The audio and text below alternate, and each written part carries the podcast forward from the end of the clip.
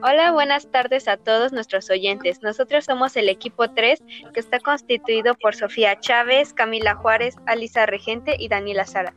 En este podcast hablaremos acerca de temas relacionados con nutrición, alimentos exóticos y de los principales problemas de salud en México. Quédense a oír este podcast que nos la vamos a pasar genial y sobre todo saldremos expertos del tema que abordemos. Bueno, para iniciar hablaremos de la alimentación en nuestro país, México. ¿Qué tan nutritivo comemos los mexicanos o qué nos está fallando? Porque una realidad es que nos encontramos en los principales lugares de obesidad a nivel mundial. Ahora sí, hablemos de la alimentación en México. La dieta de los mexicanos se basa en consumir tortilla y frijol que son ricos en fibra y proteína.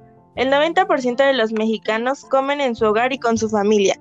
Entre 22 y 33% de la población no consume frutas regularmente y solo el 44% de los adultos incluye verduras a su dieta. El animal favorito de las mesas mexicanas es el pollo. Se consume el doble que de carne de res y cerdo. Lo que casi no se consume es el pescado.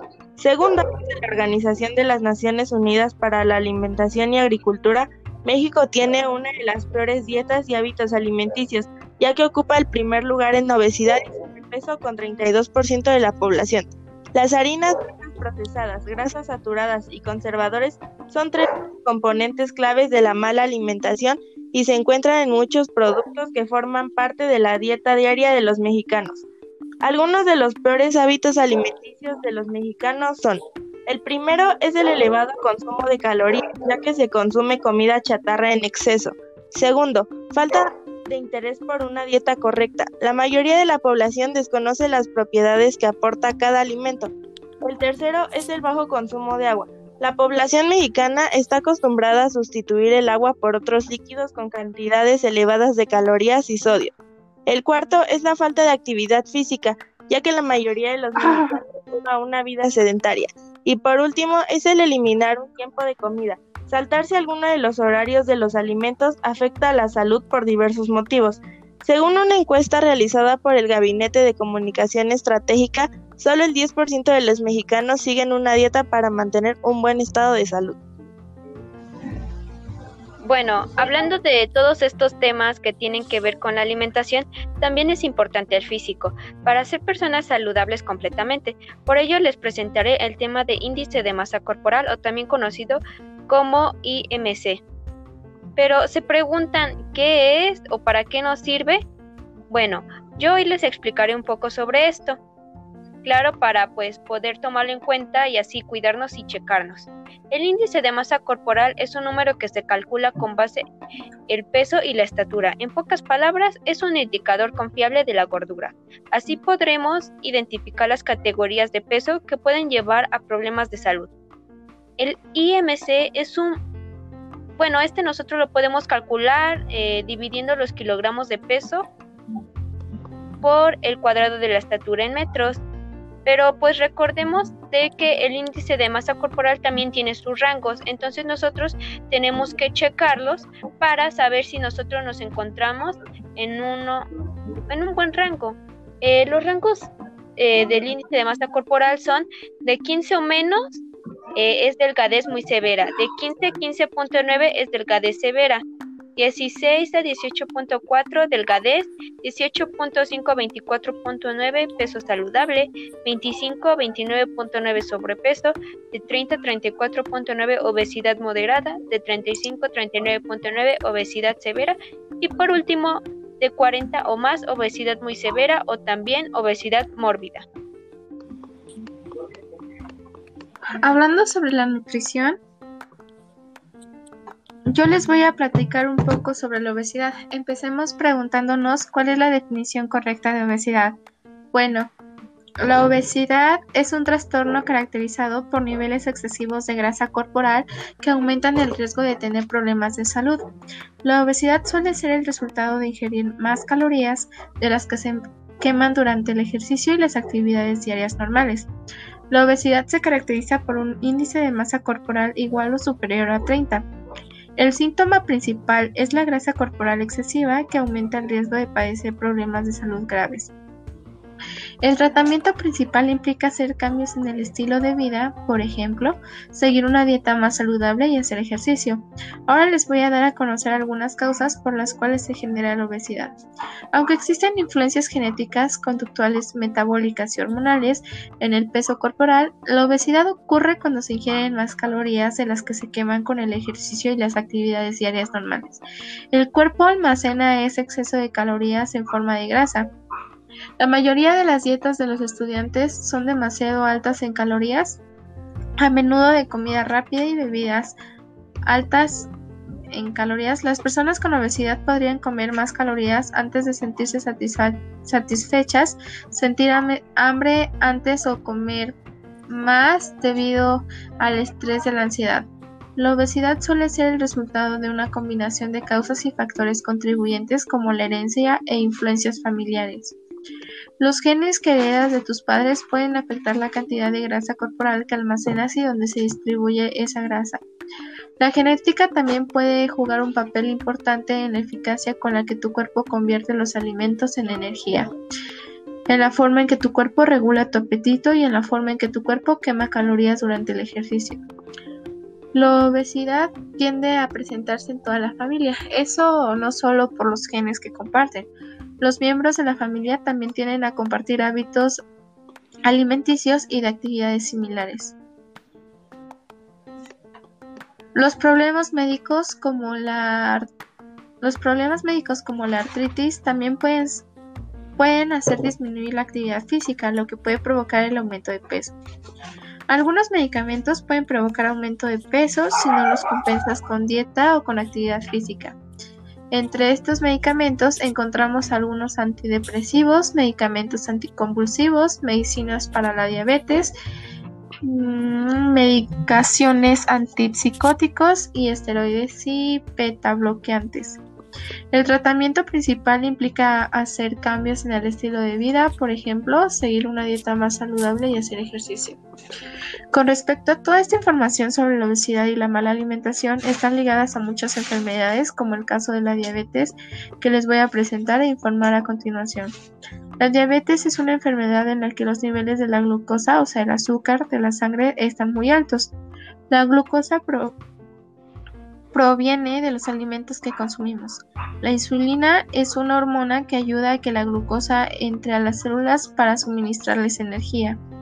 En la diabetes tipo 1, el cuerpo no produce insulina. Hay varios tipos de diabetes, como diabetes tipo 2, diabetes mellitus tipo 1, prediabetes, diabetes mellitus gestional. Son varios tipos, pero quiero hablarles en general para comprender la diabetes. Es importante entender primero el proceso normal por medio del cual el alimento se transforma y es empleado por el cuerpo para obtener energía.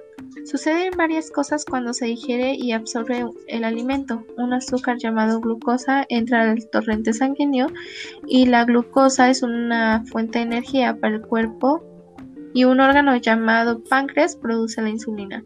El papel de la insulina es transportar a la glucosa el torrente sanguíneo hasta el músculo y la grasa y otras células, donde pueden almacenarse o utilizarse como una fuente de energía. Ahora escuchen los siguientes síntomas que, que puedan identificar, para que puedan identificarlo y, y son las siguientes. Aumento de la sed, eh, fatiga, visión borrosa, pérdida de peso inesperada, aumento del hambre, llagas de curación lenta e infecciones frecuentes, encías rojas e inflamadas, hormigueo o entumecimiento en las manos o en los pies. Bueno, ahora les voy a hablar sobre la diabetes infantil. En la actualidad la diabetes infantil está considerada la tercera enfermedad crónica más común en la infancia. Se trata de una enfermedad cuya incidencia entre los niños ha crecido de forma alarmante en los últimos años y cada vez se dan más casos, especialmente entre pequeños menores de 5 años. Ustedes se preguntarán cuáles son sus causas. Todavía no se conoce con exactitud la causa de esta enfermedad crónica. Se produce por múltiples factores que coinciden en un mismo individuo y nacen con esta predisposición genética. Pero también influyen en su aparición otros factores ambientales como es el caso de las infecciones por virus o por malos hábitos de alimentación. El sedentarismo también es un factor muy importante. O inmunológicos. En este caso es la alteración de las defensas del organismo. Los padres de los niños con diabetes tipo 1 pueden llegar a sentirse culpables por su posible herencia genética o por haber dado al niño una alimentación inadecuada, rica en azúcares sobre todo. Sin embargo, no hay una evidencia científica que demuestre estas hipótesis. Bueno, ahora voy a hablar de la entomofagia. Entomofagia es el hábito de comer insectos. Esta práctica fue reconocida en el Códice Florentino, escrito por Fray Bernardino, quien describió 90 de insectos comestibles que sirvieron como base para la alimentación de los habitantes de Mesoamérica. Aunque resulte extraño, el ser humano ha consumido artrópodos a lo largo de toda su historia. Tal vez la idea podría ser poco apetecible, pero no te dejes guiar solo por la palabra insecto, pues pueden ser un ingrediente muy gourmet que no puedes dejar de probar por lo menos una vez. Existen 549 especies de insectos comestibles en México y algunas de estas pueden llegar a tener un uso medicinal. Hasta ahora hemos registrado 531 especies de insectos comestibles tan solo para México y 3.169 especies para todo el mundo, pertenecientes a diferentes grupos, entre ellos chapulines, libélulas, moscas de mayo, chinches acuáticas y terrestres, cigarras, periquitos, escarabajos acuáticos y terrestres y mariposas. Algunos estudios han comprobado que 100 gramos de este alimento de cualquier especie aporta 80% de proteína, aunque esta tradición ha perdido fuerza con el paso del tiempo, es importante mencionar que los insectos comestibles pueden ser considerados como una alternativa alimenticia por su gran aporte de nutrientes, por lo que podrían ser útiles para contrarrestar la desnutrición, no solo en México, sino en muchas regiones del planeta. Ahora les hablaré sobre los nutrimentos de los insectos y bueno, uno de los principales problemas que afecta a nuestro país es la falta de una buena nutrición. La mala nutrición ha originado la existencia de desnutrición entre los habitantes de las áreas rurales, a pesar de que gran parte de hacen acopio de varios recursos silvestres, tanto de origen vegetal como animal, entre los que se encuentran precisamente los insectos. En México, la entomalfogia construye una alternativa alimenticia prometedora para el hombre. Tiene una gran importancia en la alimentación de los núcleos rurales, a su valor nutritivo. Habiéndose demostrado que es una buena fuente de proteínas, aunada a su cantidad proteica y que son altamente digestibles. Es decir, los insectos son una excelente alternativa alimenticia para el hombre. Pocas de las personas que comen o que han llegado a probar insectos de todo tipo, que tenemos que saber que tienen un alto aporte de nutrientes. Mm, y bueno, los insectos son ricos en proteínas, grasas, especialmente poliinsaturadas, omega 3, 6 y 9, y micronutrientes como hierro, calcio, magnesio, fósforo, manganeso, selenio y zinc. Los insectos proporcionan proteínas y nutrientes de alta calidad en comparación a la carne o el pescado. También son ricos en fibra, por lo que mejoran el tránsito intestinal. Se determinó la concentración de vitaminas A, C, tiamina, ribolfina y nacina en 35 especies de insectos comestibles. Se destaca la función de que éstas tienen para el desarrollo y crecimiento del organismo humano, así también como para la salud. Las concentraciones obtenidas en los insectos comestibles estudiados se comparan con los alimentos convencionales ricos en estos micronutrientes, notando que en muchos casos ciertas especies poseen mayor contenido vitamínico que muchos de los alimentos comunes. Y bueno, ahora con los aportes calóricos de los alimentos. Bueno, empecemos definiendo qué es esto de las calorías. Las calorías son la cantidad de calor necesaria para elevar la temperatura de un gramo de agua pura a un grado centígrado a presión de atmósfera. En nuestro día a día necesitamos un aporte continuo de energía para poder llevar a cabo todas nuestras funciones, para el buen funcionamiento del corazón, del sistema nervioso, para realizar trabajo muscular, para desarrollar también una buena actividad física para los procesos biosintéticos relacionados con el crecimiento. Y bueno, también para la reproducción y reparación de tejidos y mantener la temperatura corporal. Y bueno, ¿de dónde viene esta energía? La energía que necesitamos para poder llevar a cabo estas funciones es suministrada por los alimentos que comemos y se obtiene de la oxidación de hidratos de carbono, grasas y proteínas. Cuatro son los elementos que pueden nutrir nuestro cuerpo de energía, pero de estos solo tres de ellos nos aportan nutrientes, que son los carbohidratos, las proteínas y las grasas. La cantidad de energía que aporta cada uno de estos elementos son hidratos de carbono, eh, que son 4 kilocalorías por gramo, las proteínas 4 kilocalorías, las grasas son 9 kilocalorías y el alcohol 7 kilocalorías por gramo. Pero ¿qué cantidad de calorías debemos consumir al día? Bueno, es importante saber que la necesidad energética diaria de una persona varía y esta está condicionada por su gasto energético total. Bueno, ahora vamos con el último tema que son las biomoléculas. Eh, las biomoléculas son sumamente importantes en la vida de los seres humanos, ya que son aquellos compuestos químicos que nos conforman. Eh, estos son los carbohidratos, lípidos y proteínas. Claro que todos hemos escuchado estos nombres en lo que son las dietas. Bueno, primero vamos a hablar acerca de los carbohidratos. Estos funcionan como reserva energética en nuestro cuerpo. Como todo, tiene sus elementos químicos y ellos son carbono, hidrógeno y oxígeno. Nosotros podemos encontrar estas biomoléculas en el pan, cereal, pastas, entre otras. Pero hay que tener mucho cuidado, todo exceso es malo. Si consumimos en exceso los carbohidratos, podemos tener distintas enfermedades como diabetes y obesidad. Y pues estas nos pueden cambiar la vida de un momento a otro. Incluso esta biomolécula eh, tiene su uso químico en el cual pues nosotros podemos tener es obtención del etanol, conservación de alimentos, manufactura de plásticos biodegradables. Sigamos con los lípidos. Estos cumplen muchas funciones en nuestro organismo, entre ellas una gran reserva energética, estructural y reguladora. Sus compuestos químicos son carbono, hidrógeno, oxígeno y en ocasiones fósforo, nitrógeno, azufre y que estos pues son ésteres reales o potenciales de los ácidos. Existen dos tipos de lípidos, los cuales son saponificables, los cuales tienen las características que pues son semejantes a las aceras y las grasas que pueden hidrolizarse porque tienen enlaces de éster.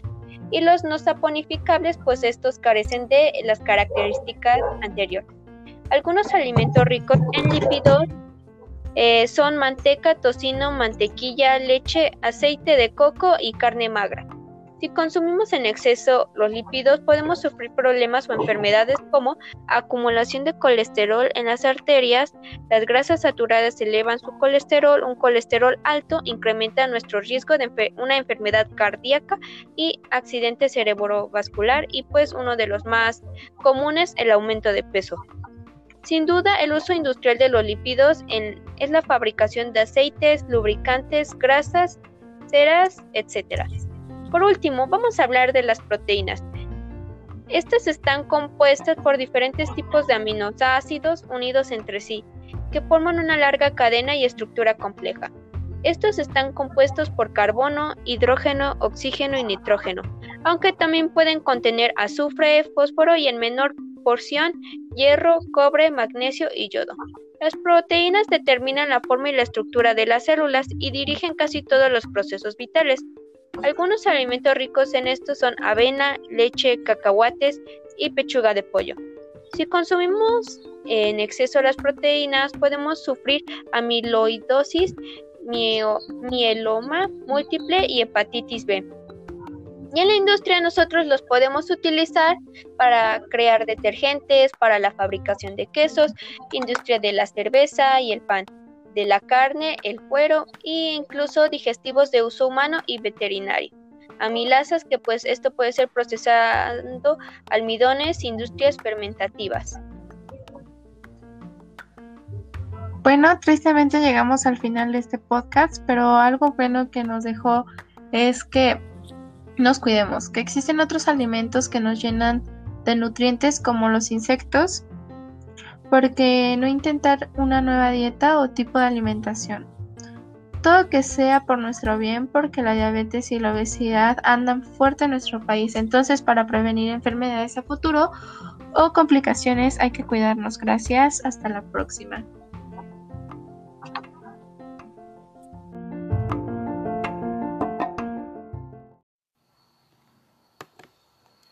Hola, bienvenidos a este nuevo podcast con sus anfitrionas Mónica Chávez, Vanessa Rodríguez y Fernanda Sarmiento. Juntas hablaremos sobre un tema el cual está revolucionando nuestro futuro, la biotecnología. Bueno, para iniciar, ¿qué es la biotecnología? Bueno, es el uso de un organismo o un componente de un organismo u otro sistema biológico para hacer un producto o proceso. Este puede incluir técnicas de laboratorio de última generación, así como técnicas tradicionales agrícolas y culinarias que se han practicado durante cientos de años. Ahora mi compañera Mafer nos hablará un poco de los tipos de biotecnología. Muchas gracias, Sophie. Bueno, muchos pensarán que la biotecnología es algo de hoy, pero no es así. Existen dos tipos de biotecnología. La tradicional, que es la utilización de organismos vivos para la producción de un bien o un servicio.